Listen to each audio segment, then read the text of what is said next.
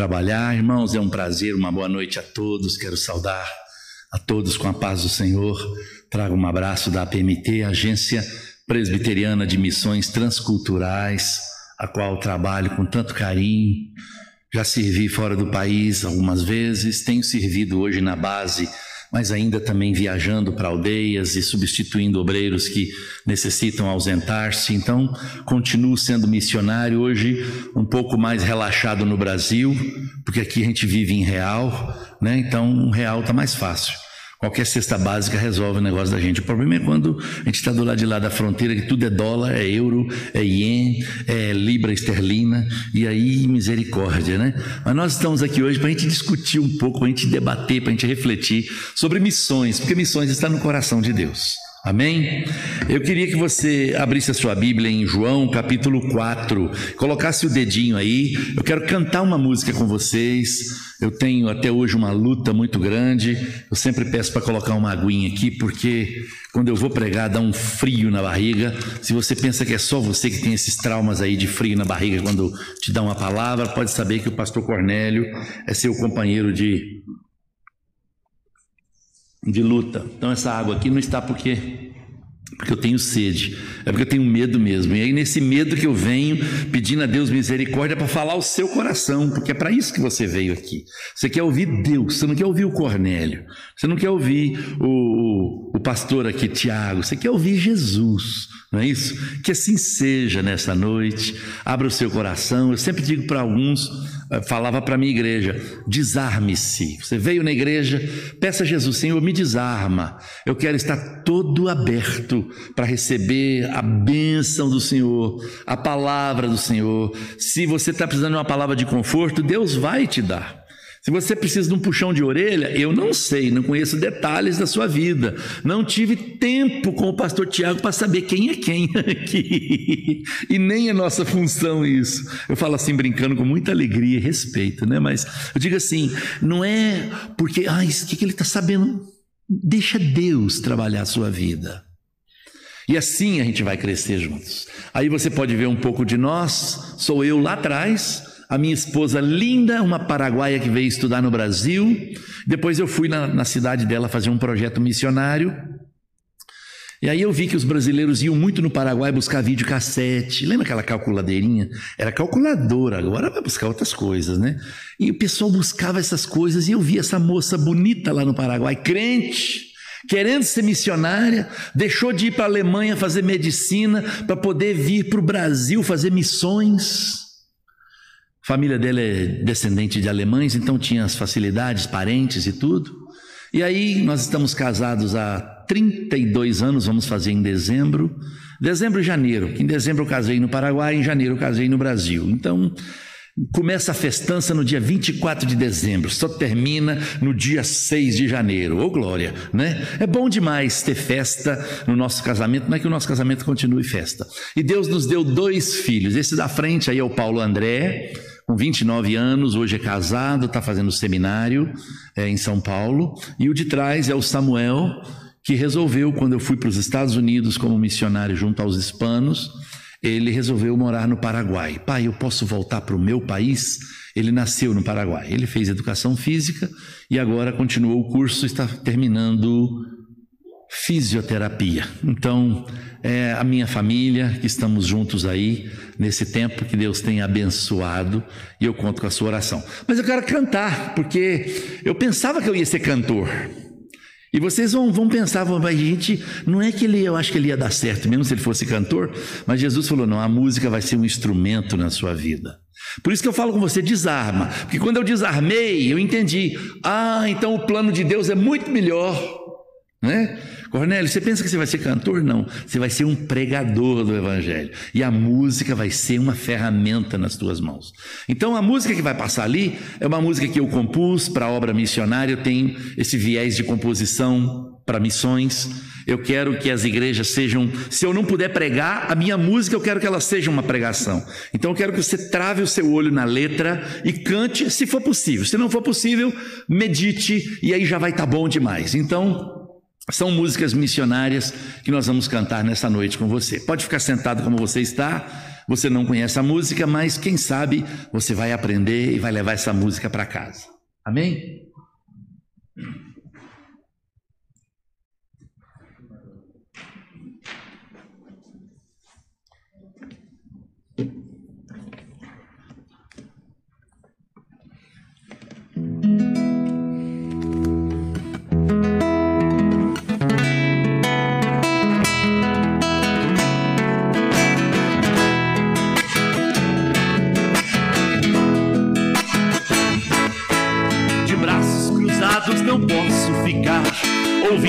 Clamor de bilhões.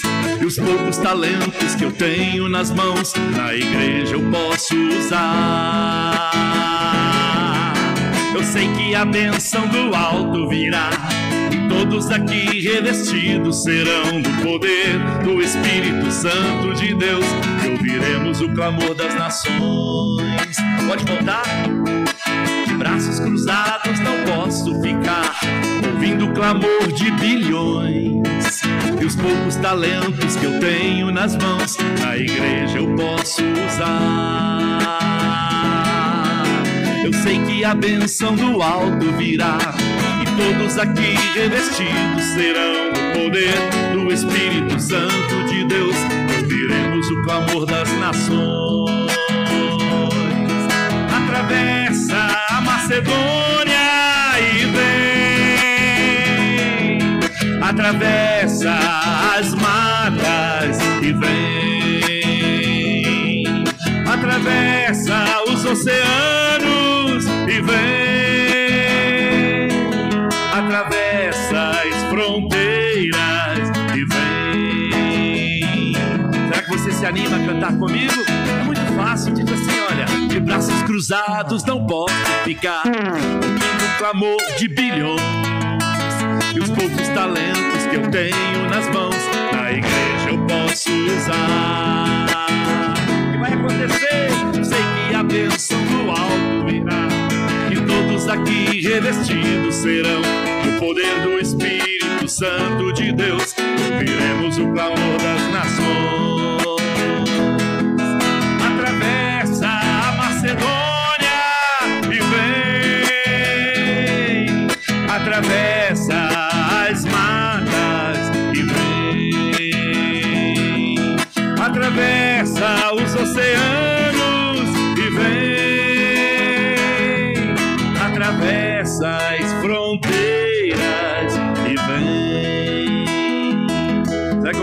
Escutar você agora?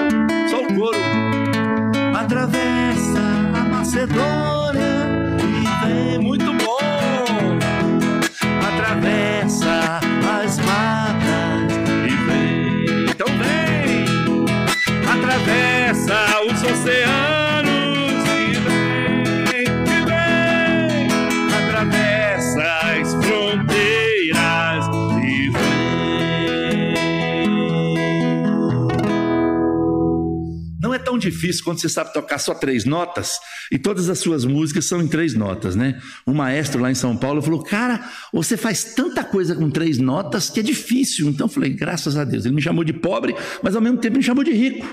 Né? Já, já pensou que coisa bonita?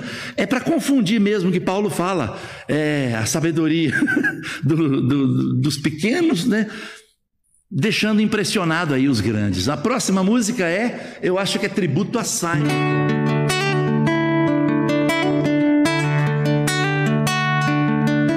Sou fruto do trabalho que um dia começou no coração de um servo de Deus que a si mesmo se negou e veio morar no meu país e veio fazer esta gente feliz e veio trazendo a alegria que nasce em Deus. Eu sou fruto da obra missionária ofertas e orações, fruto do esforço missionário de um homem que se dispôs e disse: Eis-me aqui, Senhor. Eu sou fruto do trabalho de alguém obedeceu ao chamado do Senhor Jesus Brasil sua vida deu. Aqui a semente ele plantou e o Senhor a fez brotar. E hoje esta mesma semente eu posso levar. Pois sou fruto da obra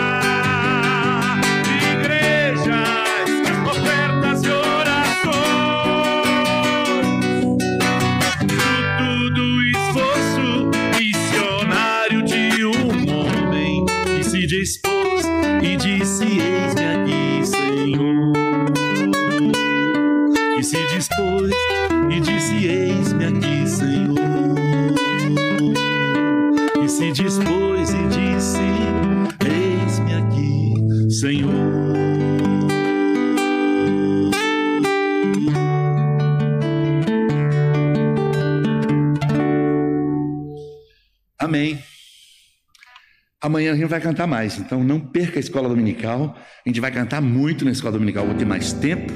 Aí a gente vai aproveitar e vai louvar muito e com canções que você vai levar para casa, depois vai ouvir a live de novo e vai aprender para você cantar para a obra, para crescer, fazer crescer ainda mais, né? Essa é, essa campanha que nós fazemos da obra missionária. Amém?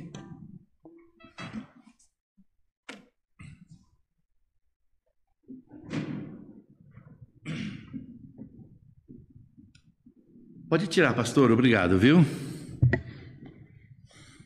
João capítulo 4.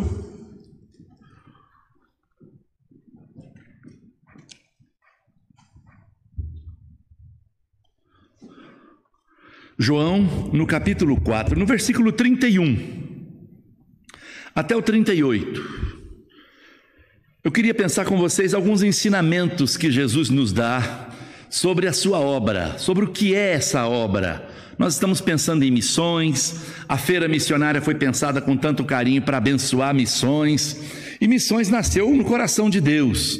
Missão é um projeto de levar luz onde tem trevas, levar amor onde tem ódio.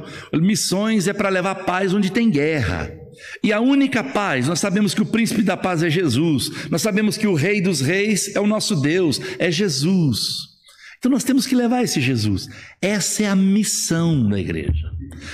Deus não colocou a gente para viver num clube de gente com boas intenções. A boa intenção ela é boa, ela é bem-vinda em qualquer momento. Mas a igreja é mais do que isso. Além das boas intenções, da educação, do carinho, do respeito, do fazer o bem, do, do entregar-se de corpo e alma pela sociedade em que vivemos, nós temos que falar de Jesus.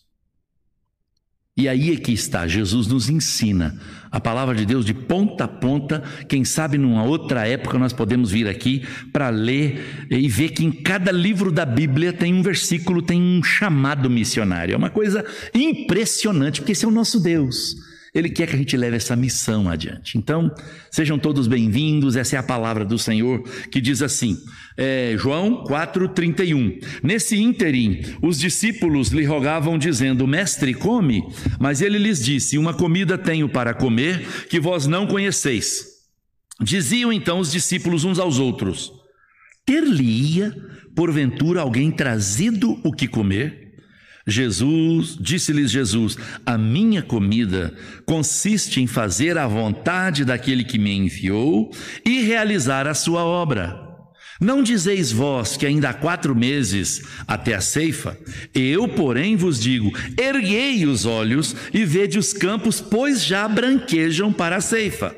O ceifeiro recebe desde já a recompensa e entesoura o seu fruto para a vida eterna, e dessarte se alegram tanto o semeador como o ceifeiro, pois no caso é verdadeiro o ditado: um é o semeador e outro é o ceifeiro.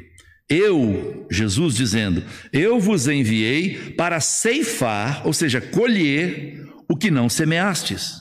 Outros trabalharam e vós entrastes no seu trabalho. Vamos orar? Senhor, muito obrigado pela oportunidade de ter a tua palavra aberta diante dos nossos olhos, presente nas nossas mãos. E nós queremos, Deus, em nome de Jesus, que o Senhor venha nos humilhar nesta noite, para que a gente possa estar todo atento, todos atentos à tua voz. Desarma-nos, Senhor. Fala ao nosso coração. O Senhor sabe a necessidade de cada irmão que nos assiste pela internet, de cada irmão que está sentado nesse recinto aqui, na galeria, que a tua bênção, o teu espírito que habita em nós, possa passear no nosso meio e trazer compreensão, trazer graça. E ao compreendermos, que a gente possa colocar em prática para a tua honra e glória, para a expansão da tua obra. É assim que nós oramos humildemente, em nome de Jesus. Amém. Amém. Meus irmãos, eu costumo usar uma frase muito comum nos meus sermões, principalmente quando eu prego nesse texto, e eu não vou deixar de usá-la aqui, porque eu quero fazê-lo pensar, fazê-los pensar um pouco. O sujeito que tomou, tomou a presidência, tomou posse da Coca-Cola Company em 1943. 1943. Alguns aqui, como eu, não tinham nem nascido. Eu nasci em 63, 20 anos depois dessa palavra desse cara. Ele disse o seguinte: onde houver uma alma, uma vida nesse planeta, esse sujeito, essa vida, essa alma vai conhecer o meu produto. O que, que é isso? Isso é visão, desejo de expandir um homem envolvido com comércio, um homem envolvido com negócios, um homem com, de um empreendimento, pensando: onde tiver uma pessoa nesse planeta, esse sujeito vai tomar o produto que eu fabrico. E eu Fiquei muito impactado com essa frase desde quando eu ouvi, há uns 30 anos atrás, quando eu comecei a fazer missões viajando pela Cordilheira dos Andes, em, em, em conferências missionárias no Brasil, congressos missionários. Eu falei, meu Deus, me ajuda a ter, a levar esse empreendimento na minha vida para levar o nome de Jesus, que eu sei que é o único nome capaz de salvar, é o único nome capaz de perdoar, é o único nome que vai levar a gente para o céu. Será que a igreja pode começar a pensar nisso? Será que, como igreja, nós não temos que começar a pensar nisso? Se depender da minha oração, se depender de eu ajudar em alguma coisa, se depender de eu ofertar alguma, alguma duas dracmas, como aquela mulher pobre, aquela viúva, na frente lá de Jesus, se depender de mim, eu quero que o nome de Jesus seja conhecido por todos os povos da terra. Parece utopia, parece a gente pensar, ai pastor, mas que negócio, a gente mora em Carambeí, a gente mora aqui no Paraná, a gente tem dificuldades até de sair daqui. Eu não estou dizendo isso, eu estou dizendo é do sentido espiritual disso. Porque você não pode sair, mas você faz parte de uma mesma igreja que envia missionários. E se hoje existe essa igreja, porque um dia veio missionários aqui, e pregou o evangelho aqui, e nasceram novos cristãos aqui. E esses novos cristãos é como aquela música que cantamos de Simonton. Ele veio ao Brasil e plantou uma semente. Essa semente brotou. E toda árvore que tem fruto, o fruto tem semente. Para quê? Para reprodução. Nós não podemos estagnar. Então, queridos, essa frase ela sempre me impacta. Eu penso nessa frase, porque se depender de mim, eu quero. E eu me lembro que, ainda jovem, nós enchemos uma mochila de Bíblias e Novos Testamentos e folhetos e aprendemos algumas palavras em espanhol e aprendemos a falar três frases de evangelismo, três frases em espanhol. E a gente saía entre Argentina, Chile, Bolívia, Peru, Equador, alguns estados do Brasil lá no norte. E a gente queria aquele grupo de jovens presbiterianos impactados por Jesus, a gente queria fazer a nossa parte. Mas todos temos que fazer. Uma tristeza muito grande que a gente teve, apesar das alegrias imensas que são muito maiores, né? As imensas alegrias que são bem maiores, é que quando a gente chegava no Brasil, a gente pedia nas nossas igrejas que alguns irmãos contribuíram, ajudaram a pagar a passagem de um, compraram um sapato para o outro poder ir, porque nem sapato jovem tinha, não tinha emprego, aquela coisa toda. De repente, ah lá, os jovens, os turistas de Cristo chegaram e estão querendo falar na escola dominical. Os turistas de Cristo. A gente leva cada burdoada na cabeça que não dá gosto, mas eu fiz a obra. Eu fiz aquele, aquele grãozinho de areia que eu pude colocar no caminhão ali, valeu a pena. Quantas vidas, se hoje existe uma igreja presbiteriana na Bolívia, igreja presbiteriana na Bolívia, que começou em Cochabamba, foi porque um grupo de jovens malucos presbiterianos acabou indo. E eu falo isso para a glória de Deus, porque nós deixamos um pastor ali, nós passamos ali três vezes. Na terceira vez nós deixamos um pastor com um grupo de jovens e nós, outro grupo foi mais para frente e outro grupo mais para frente ainda. Então deixávamos equipes em vários lugares. Cada um pode fazer algo. E de repente nasce uma igreja. De repente a gente prega para um, um soldado do exército peruano, um cabo do exército peruano, aquele guarda-roupa daquele homem de todo tamanho, e ele confessando o pecado a 14 graus abaixo de zero, e a gente conversando com ele, fazendo exercício para não congelar, porque a gente nunca tinha pegado um frio tão intenso na nossa vida. Que bênção é saber que os, o, a, a cesta volta cheia, né? Como nós vemos no texto aqui. Eu queria pensar com você sobre esse texto, alguns ensinamentos de Jesus, sabe por quê? Queridos, Jesus, ele, é, no início do capítulo 4, fala que ele tinha que subir de Jerusalém é, ele tinha que ir para Galiléia e era necessário passar na Samaria. Possivelmente o Rio Jordão estava muito cheio, porque a viagem para Samaria ela dava uma volta muito grande para ir para Samaria, mas ela era melhor porque ia na, na beira do Rio Jordão. Então eles saíam, faziam um, um determinado caminho, ia margeando o rio. Só que esse caminho era maior, era mais é, era mais longo do que o outro caminho passando por meio de Samaria. Mas Samaria tinha o problema dos samaritanos que muitas vezes brigavam com quem passava por ali, que eram judeus e etc. Não foi por isso que Jesus não passou, é, não foi por isso que Jesus dava a volta. É porque o caminho era melhor. Jesus sempre buscou passar onde estão os pecadores e não foi diferente dessa vez. O texto fala que era-lhe necessário passar pela Samaria. Então Jesus passa por ali.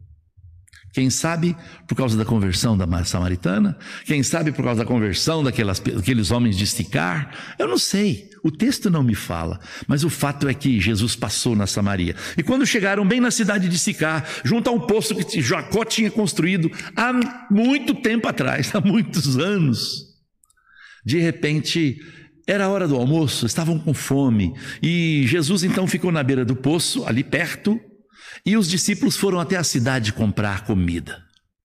Nisso que os discípulos foram, Jesus ficou sozinho. Vem a samaritana, vem ela com um cântaro na cabeça, cantando, assoviando, sei lá, ou choramingando, a vida que ela tinha, a vida que ela levava. Nós não sabemos muitos detalhes. O fato é que aquela mulher vazia, aquela mulher cheia de, armada até os dentes, aquela mulher chega para tirar água, porque ela precisava de água para lavar a, a, casa dela, lavar os móveis, lavar as vasilhas, e, enfim, Aquela mulher chega e Jesus então começa a conversar com aquela mulher: Mulher, dá-me de beber.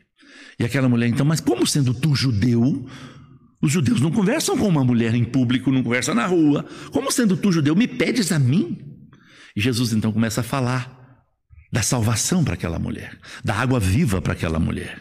Olha, se você soubesse, quem está falando com você, é você que pediria para ele água. Mas como?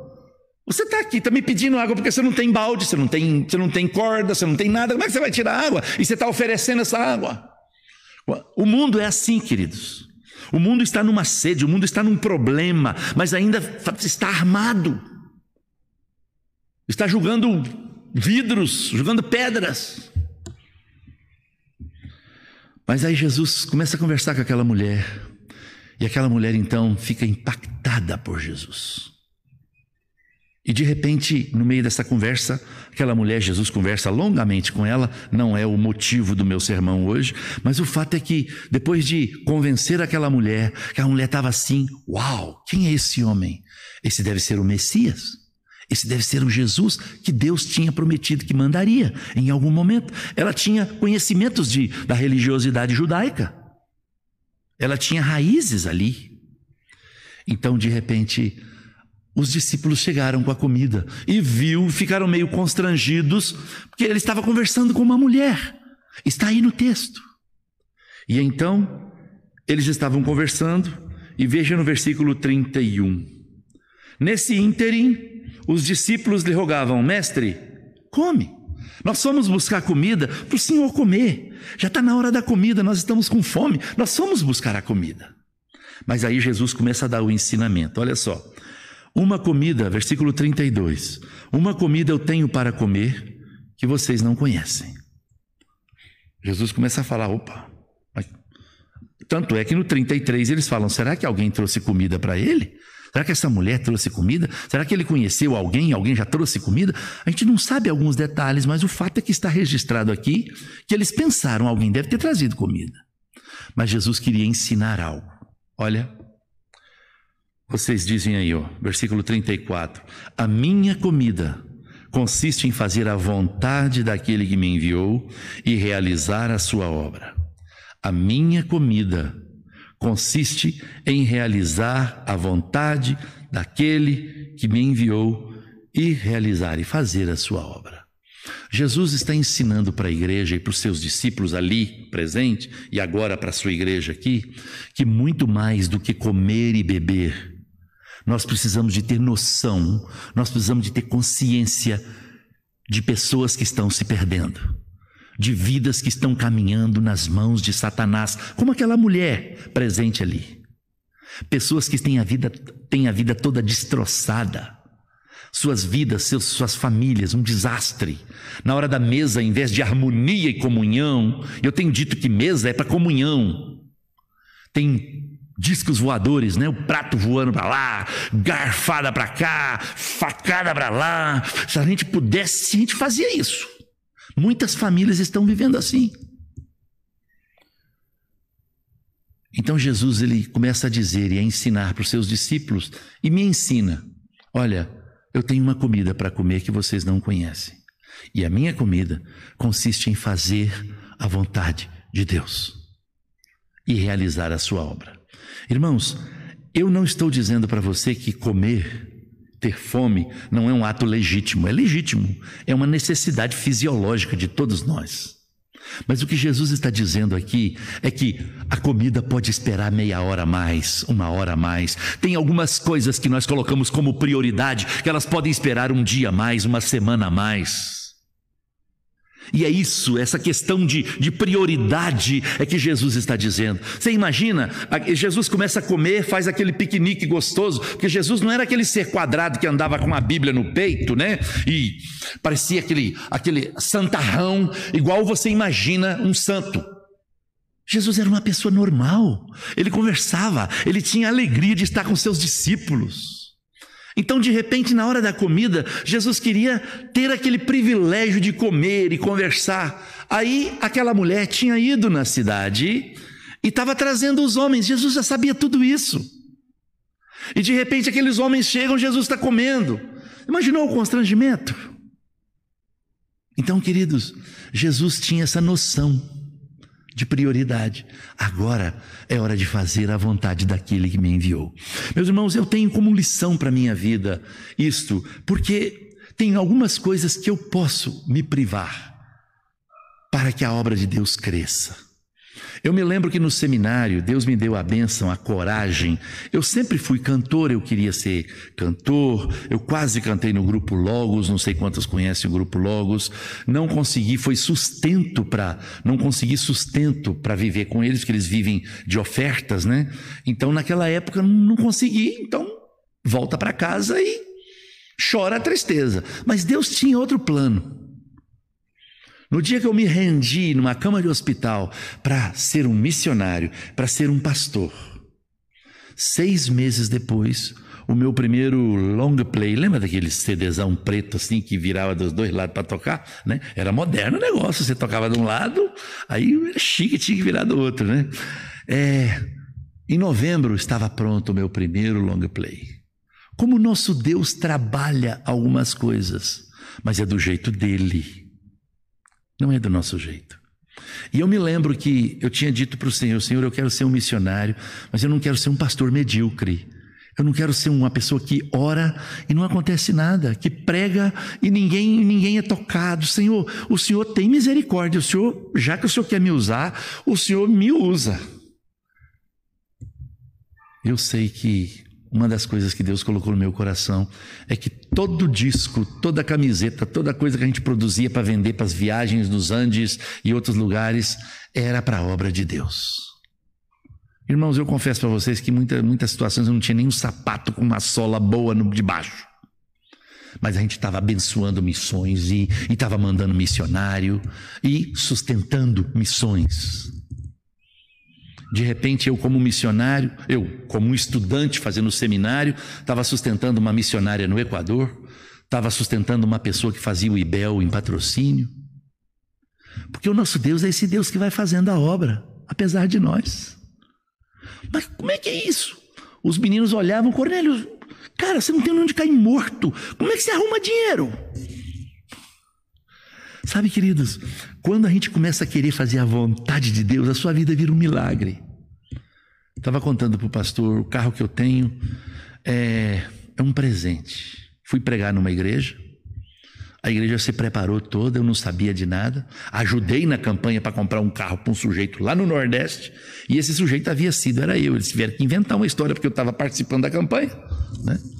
A pessoa me viu debaixo de uma chuva torrencial com o meu violão, com uma caixa de Bíblias e algumas revistas da PMT, que depois eu quero dar para as famílias aqui, para vocês, que estão ali no estande.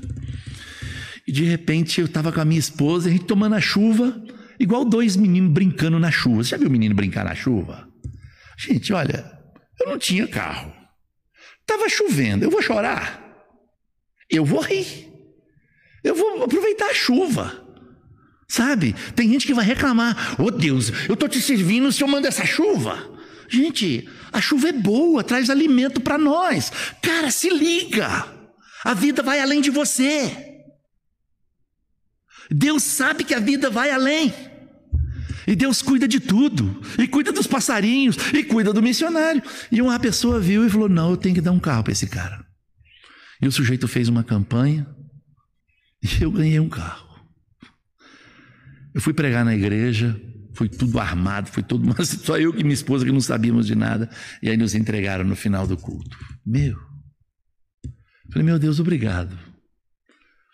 O aperto foi tão grande que na segunda-feira eu não tinha o dinheiro para fazer a transferência do carro para o meu nome. Falei, mas se Jesus me deu um carro que vale 30 mil, ele vai me dar 850 para me fazer a transferência. Não é verdade? Você não crê comigo assim? Ou você também não tem fé igual muita gente? Mas se Jesus já me deu um de 30, não vai me dar 800? Eu não. Eu estava precisando de um carro, mas não pedi carro. Eu não pedi. É Jesus é que sabe o que, é que eu preciso. E aí, meu amigo, a coisa vai, vai acontecendo.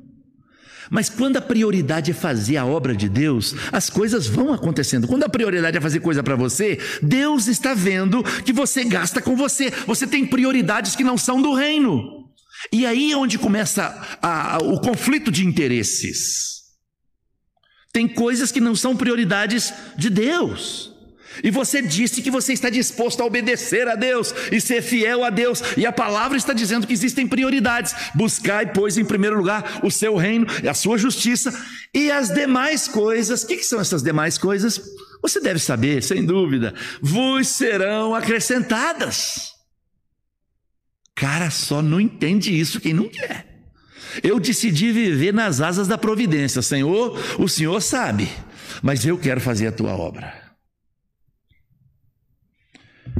Eu tenho uma comida para comer, disse Jesus, que vós não conheceis. Isso é importante, talvez você não sabia disso até hoje, mas agora você está sabendo que tem uma comida, tem algo que é prioritário, e essa prioridade é fazer a vontade daquele que nos enviou a este mundo. Só que, o texto continua. Vocês não dizem que ainda há quatro meses até a ceifa? Eu, porém, vos digo: erguei os vossos olhos e vede os campos, pois já branquejam para a ceifa. Meus irmãos, muito mais do que comer e beber, existe uma obra para ser feita. Muito mais do que ficar olhando coisas que os nossos olhos são motivados a ver, existe vidas se perdendo.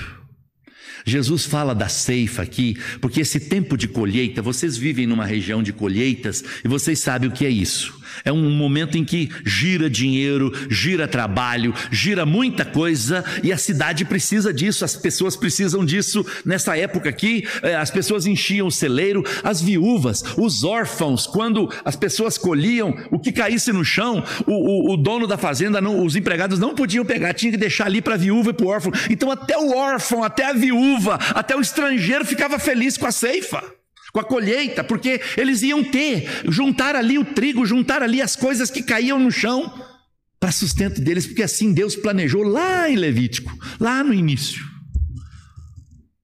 Que coisa tremenda esse cuidado de Deus. Só que agora Jesus pega isso e explica de uma maneira bem missionária para nós, bem espiritual. Vocês não estão dizendo que ainda faltam quatro meses Pois eu falo, levanta os olhos de vocês, para vocês já vão ver. Vai chegar aqui um grupo de homens, vai chegar aqui uma mulher, sedentos de Deus, sedentos da palavra. E nós precisamos de ver que, assim como esses homens que vão chegar aqui, em outras palavras, eu estou fazendo uma alegoria aqui, né? É, contando a história do que aconteceu, mas de outra maneira. Mas é, Jesus querendo dizer para os discípulos: vocês vão ver daqui a pouquinho, vai chegar gente aqui sedentos da palavra, desejosos precisando de uma palavra, precisando de um conselho, precisando de uma mensagem, precisando de perdão, precisando de paz precisando de amor, precisando de consertar seus casamentos. E de repente vem aquela mulher de lá com aqueles homens. Ela vai, o texto diz que ela deixou o seu cântaro e foi à cidade e avisou aqueles homens: Olha, tem um homem lá no poço, ele falou tudo da minha vida. Aquele é o meu Messias, vão lá comigo. Não dizeis vós que ainda tem quatro meses, falta muito tempo para a ceifa. Jesus estava falando da colheita, mas ele agrega sobre a necessidade humana. Então Jesus nos ensina sobre essa urgência da gente ampliar nossa visão, levantar os olhos e não olhar para o nosso umbigo, não olhar para o nosso sapato. Ih, rapaz, esse sapato aqui.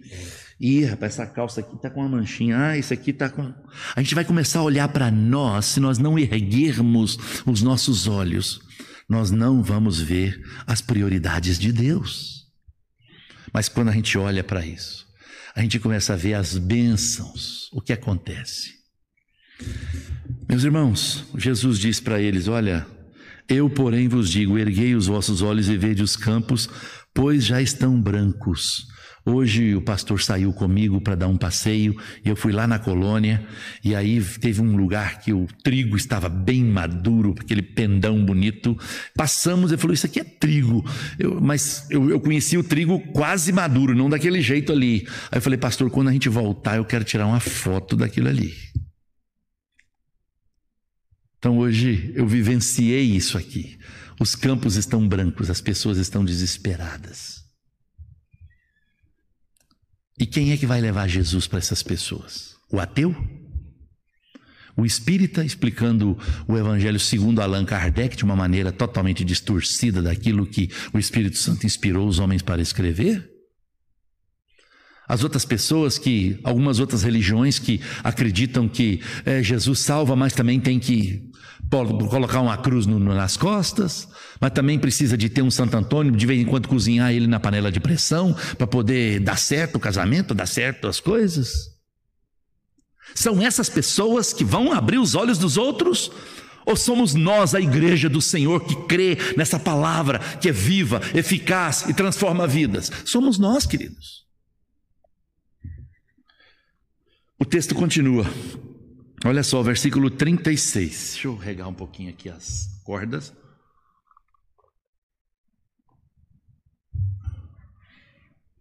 versículo 36.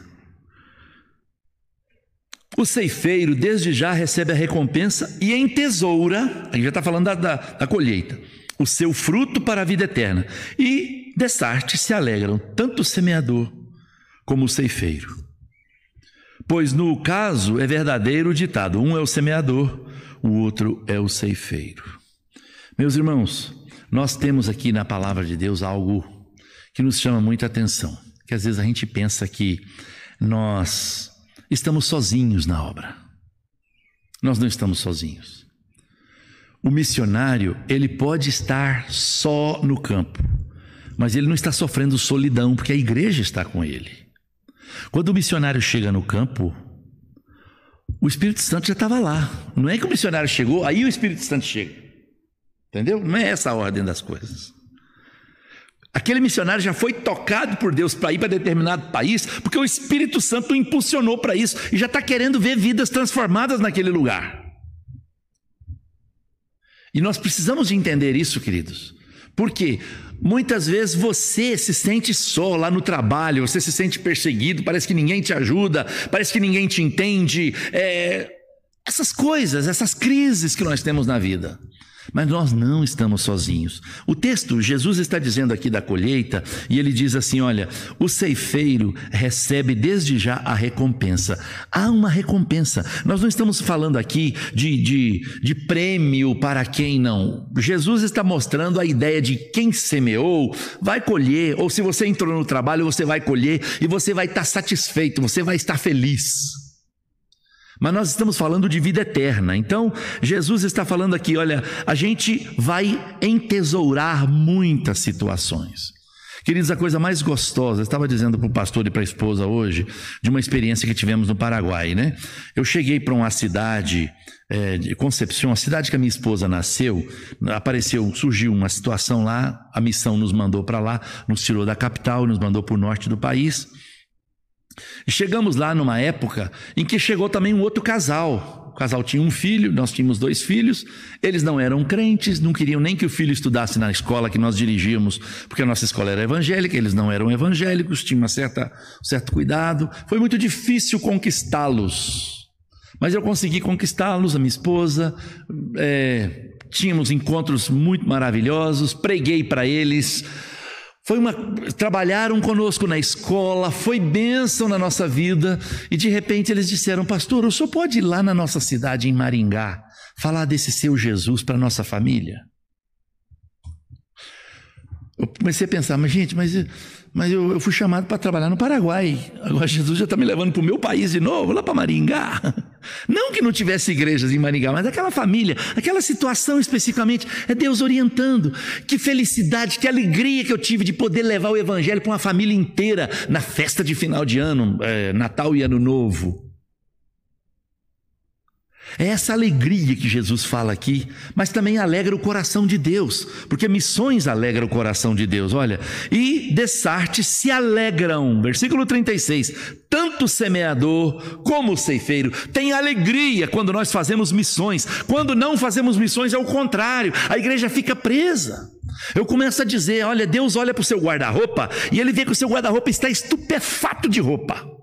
Você não tem coragem de tirar nenhuma para dar de presente. Deus não vê buraco no seu guarda-roupa. Não, não vou dar roupa para fulano porque tá cheio o guarda-roupa dele.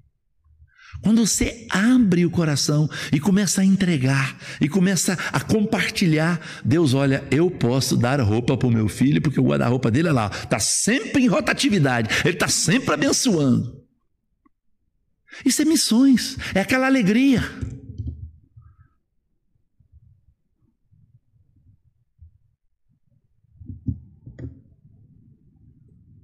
De Sarte, ou seja, da mesma maneira se alegram tanto quem semeou, e olha que para semear foi tão duro, foi tão difícil, arar a terra, preparar o sol, e não choveu hoje, será que vai chover semana que vem? Aquela, aquela coisa, mas depois chove, depois nasce o fruto, chega o dia da colheita.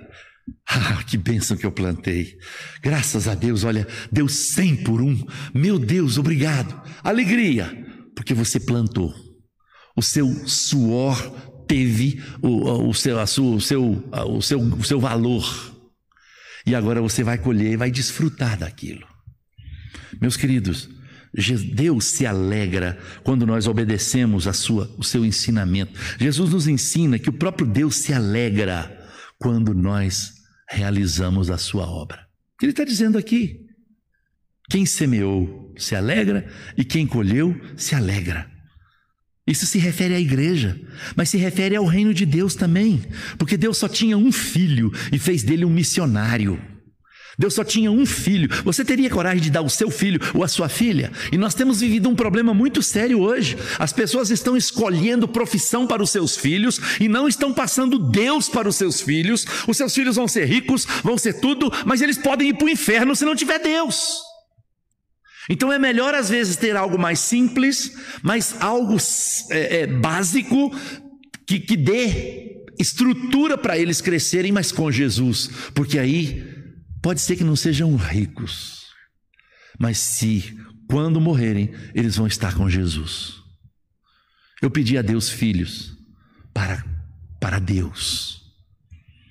Eu estava nos Estados Unidos trabalhando como missionário e nós quase deixamos o nosso ministério para ver se recuperávamos os nossos filhos. Onde foi que eu errei? Onde foi que eu e minha esposa erramos? Começamos a colocar culpa em nós. Achamos que fomos os piores pais do mundo, porque nos dedicamos demais à obra de Deus, demais na selva, demais nos lugares perigosos, demais fundando igreja, demais aprendendo, ajudando, servindo, as nossas casas abertas. E de repente os nossos filhos não queriam muita coisa com a igreja. E minha esposa e eu chegamos nessa decisão: vamos orar e vamos ver o que Deus tem para nós. Começamos a orar, começamos a jejuar e a falar com Deus: Deus, nós não criamos os nossos filhos para o mundo. Se teve alguma falha na criação, o Senhor nos perdoa e com a tua graça envolve a nossa vida. Mas eu não quero, não quero ver o meu filho nas mãos de Satanás. Não precisou da gente deixar o ministério. Deus começou a fazer a obra, mas Ele queria que a gente estivesse consciente, estivesse ligado. A minha esposa contando a história para os nossos filhos quando criança, ela disse assim: Paulo, o que, que você quer ser? O mais velho, né? Tinha o quê? Sete anos. Mãe, eu quero ser missionário igual o meu pai. Meu pai prega na cadeia, prega no rádio todo dia. Tinha um programa de meia hora no rádio. É, meu pai prega não, na praça, eu ia com violão para a praça. Enfim, aquela coisa toda de evangelismo pessoal que eu gosto muito de fazer. E meus filhos iam comigo para a roça, lugares inóspitos, carro trancava na, no meio do mato, sozinho. Aquela coisa tinha que tirar o carro sim ou sim de lá. Aquela coisa toda era aventura. Eu quero ser missionário igual meu pai. Você quer ser missionário? Quero. E você, Samuel, o que, que você quer ser? Mãe, eu não quero ser missionário. Eu quero ser milionário. É melhor ser milionário. E esse Samuca, ele começou a ver que não é fácil ser milionário. Ele entregou a vida para Jesus há pouco tempo também, está servindo a Deus como diácono lá na igreja de São Lourenço, em Assunção, e está envolvido na igreja e já esqueceu do dinheiro, esqueceu dos milhões, e está entendendo que receber a benção é muito maior do que milhões, do que milhões. Está servindo no hospital, me ajudou na missão Caiuá no ano passado, quando eu preguei para vocês online. Não sei quantos ouviram a mensagem, mas eu estive com vocês no ano passado pela telinha aí. O fato é que ele esteve lá ajudando no hospital, falando em Guarani, atendendo os indígenas. Aquela bênção, pai, eu quero isso para minha vida alegria de saber que os nossos filhos estão nas mãos do Senhor, de que Deus ouviu a nossa oração. Quem é o semeador? Quem é o, o que colhe? Não importa, mas tem alegria quando tem missão, quando tem comprometimento, quando tem vontade de fazer a obra. Eu quero terminar dizendo para você o último versículo, olha só. Eu vos enviei para ceifar, versículo 38. Eu vos enviei para ceifar o que não semeastes. Outros trabalharam e vós entrastes no trabalho. Missões, Jesus nos ensina que missões é um trabalho da igreja. Entende? Missões é um trabalho de todos. Alguns começaram, outros dão continuidade, e nós vamos morrer e outros vão continuar essa obra. E essa obra só será, o galardão nosso, irmãos, é lá no céu. Mas aqui nós precisamos de entender que a obra é da igreja do Senhor Jesus. Por isso que ele não entregou para uma pessoa, ele entregou para a sua igreja. E a sua igreja vai despertar mais pessoas e vão ser enviados mais missionários. Ah, não, nós fomos a primeira igreja que enviou missionário para tal lugar, como se isso fosse motivo de orgulho. Não, nós tivemos a benção e a nossa obrigação, e nós vamos plantar a igreja lá. Outras pessoas vão continuar. Deus vai levantar alguém no devido momento para continuar aquela obra. Mas nós estamos participando dessa obra. Eu vos enviei para colher o que vocês não plantaram Outros trabalharam e vós entrastes nesse trabalho. Você tem um trabalho agora. Eu e você temos um trabalho. Meus irmãos, nós temos uma missão, trabalhamos numa missão que tem 250 e poucos missionários. Quando eu falo poucos, é porque a cada semana, quando tem uma reunião, recebe-se mais missionários, mais estudantes querendo ser. Nós temos mais de 200 candidatos para serem enviados, distintos países irmãos que estão lutando aí por sustento, porque eles precisam de ir, mas eles precisam de ter no mínimo 85% do valor do projeto para eles poderem ir, senão a missão não vai, não vai mandá-los para lá com 50%. Eu, quando eu fui para o Paraguai, eu não tinha nenhum centavo, mas porque era, a família da minha esposa, qualquer coisa eu vou dormir com a minha sogra, né? lá com o meu sogro. Mas foi uma, uma exceção, eu ia para outro país acabou surgindo uma situação, a JME, a Junta de Missões Estrangeiras, nos mandou para lá. Mas o missionário ele não pode ir para a Tailândia sem o sustento. Ele tem que, quando ele chega lá, ele tem que alugar uma casa para ser igreja, igreja e casa dele. Nossos missionários, por exemplo, na Argentina, três irmãos argentinos me ligaram agora, o nosso missionário está lá, mas eles me ligaram, pastor, nós queremos ter a nossa igreja reformada aqui na Argentina. E nós estamos querendo fazer uma campanha do metro quadrado e o Senhor nos ajuda, porque nós compramos lá em São Lourenço, onde é hoje a escola presbiteriana. Amanhã de manhã eu quero mostrar as fotos para vocês, né? Amanhã vamos ter mais tempo, mas amanhã de manhã nós vamos mostrar as fotos de muita coisa da missão para vocês, do que tem acontecido ao redor do mundo. Mas, pastor, a gente está sabendo que você comprou esse negócio lá na base do metro quadrado, cada metro era tanto. Nós precisamos disso, pastor, porque a nossa igreja está uma bênção. Aqui tem muitas igrejas, mas nenhuma reformada, nenhuma igreja que possa pregar a palavra de Deus como nós cremos. Como é que eu não vou abraçar um projeto desse? Não, meu irmão, pode contar comigo. Eu não tenho dinheiro, mas eu tenho disco para vender, eu tenho livro para vender, eu tenho música para fazer, eu faço jingles, eu faço música para congresso, música para casamento. Eu, eu, eu não quero saber, não. Eu quero, eu quero, que, eu quero ver Jesus. Mas nós vamos vender os metros quadrados também para ir afora. O fato, queridos, é que nos alegra saber que esses missionários estão empenhados, apesar do preço do dólar, apesar do preço do euro, apesar das dificuldades, apesar de igrejas, algumas estão dizendo, ah, na pandemia nós não vamos sustentar mais. Tudo bem. Porque um grupo de gente não pode dobrar o joelho, Senhor, nós não temos o dinheiro, mas o Senhor é dono do ouro e da prata, então o Senhor provê para a tua igreja, porque nós não vamos parar de mandar para a obra missionária. Parece que a gente é, não tem mais dinheiro, não tem mais orçamento, então corta a obra missionária. Então não faz mais isso. Eu participo de uma igreja em São Paulo que na pandemia ela cresceu. Cresceu em número de membros, cresceu na arrecadação. Por quê? Porque tem oração. É de madrugada, é toda quarta-feira, é bênção. Tem três cultos no domingo e agora acabou acabando a pandemia. Não, nós vamos continuar os três cultos. E vamos tentar encher os três cultos: nove da manhã, cinco da tarde e sete da noite. Nós somos igreja. A obra tem que crescer e não. É, agora acabou a pandemia, vamos voltar só para um culto, né? Porque dá um trabalhão, misericórdia. A equipe de louvor toca no primeiro, não quer tocar no segundo. Ah, que o coral canta nesse, não quer cantar naquele. Então vamos arrumar vários corais, Deus vai providenciar. Mas o nosso Deus é o Deus que provê. Então, queridos, Jesus nos ensina que não, não, não tem como dar desculpa. Né? Muito mais do que comer e beber, muito mais do que ficar olhando para nós, muito mais do que pensar que nós, que nós estamos sozinhos. Nós não estamos sozinhos. Ele, o Senhor que enviou o filho dele, fez dele um missionário. Ele está conosco nessa empreitada. E aí, não tem ninguém que segura a igreja.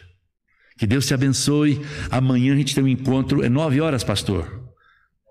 Nove e meia da manhã a gente tem um encontro pela internet e aqui presencial, tá bom? Deus abençoe vocês. Eu quero dizer que ali atrás tem um stand com algumas revistas. Você que está vendo a gente pela internet, manda alguém aqui amanhã para pegar uma revista para você. Na revista da APMT, da nossa missão, tem muita coisa bonita, os endereços dos missionários, flashes dos campos, mensagens, estudos bíblicos, tem muita coisa. E eu gostaria de desafiá-lo não só a levar uma de graça, mas quem sabe a fazer assinatura, para que você possa receber a cada quatro meses e você vai ter estudos bíblicos, vai ser impactado com missões, vai saber o que está rolando no mundo.